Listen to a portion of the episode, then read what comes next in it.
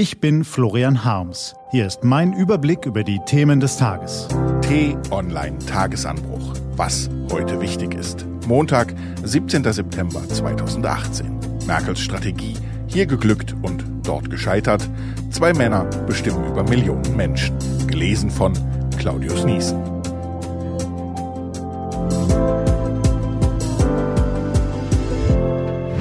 Was war? Merkels Strategie. Wenn Angela Merkel wissen will, was die Deutschen denken, lädt sie Matthias Jung ein. Der Chef der Forschungsgruppe Wahlen in Mannheim ist so etwas wie der oberste Kanzlerinnen-Demoskop. Auch zur langfristigen Positionierung ihrer Partei hat Herr Jung der Kanzlerin eine Strategie vorgeschlagen. Sie heißt Die AfD als Chance für die Union, stammt aus dem Jahr 2015 und ist im Internet abrufbar. Herr Jung argumentiert so der Union sterben ihre traditionellen Wähler weg, rund eine Million sind es alle vier Jahre. Neue Wähler findet die Union aber nur in der politischen Mitte. Der positive Effekt für die Union komme aber nur zum Tragen, wenn die CDU und die CSU eine geschlossene und eindeutige Abgrenzung von der AfD vornehmen. Dabei würde eine zu intensive Auseinandersetzung mit der AfD nur zu deren Aufwertung führen. Ein weitgehendes Rechtsliegenlassen verspricht den größeren Effekt. Angela Merkel hat den Rat ihres Demoskopen nahezu eins zu eins befolgt.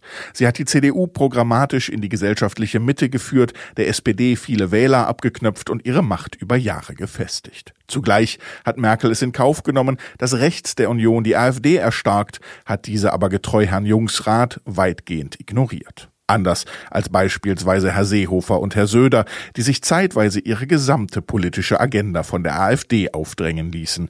Der Kurs der CDU ist offenkundig erfolgreicher.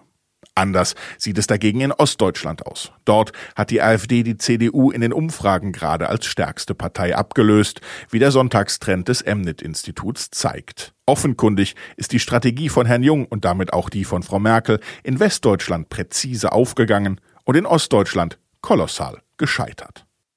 Zwei Männer bestimmen. Russlands Präsident Putin und der türkische Präsident Erdogan beraten heute über die Lage in der syrischen Rebellenregion Idlib, wo zwischen islamischen Kämpfern fast drei Millionen Zivilisten leben, deren Not immer größer wird. Russland unterstützt die Assad-Armee beim Vormarsch in das Gebiet, die Türkei sieht sich als Schutzmacht der Opposition. Nun geht es darum, wer sich durchsetzt, ein Feilschen um Einflusszonen und Macht. Dass von der Entscheidung zweier Männer das Schicksal von Millionen Menschen abhängt, finden Sie das nicht auch zynisch? Was steht an? Die T-Online-Redaktion blickt für Sie heute unter anderem auf diese Themen. Darf Verfassungsschutzpräsident Maaßen bleiben oder muss er weichen? Bundeskanzlerin Merkel reist heute nach Algerien. Neben protokollarischen Terminen stehen Gespräche über die Migration und den Antiterrorkampf an. Und der UN-Sicherheitsrat befasst sich heute mit Nordkorea. Die Verhandlungen zwischen Washington und Pyongyang stocken.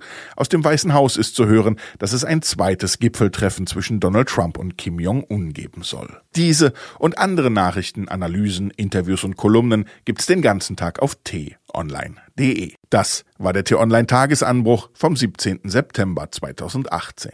Wenn Sie uns auf iTunes hören, lassen Sie uns doch eine Bewertung da.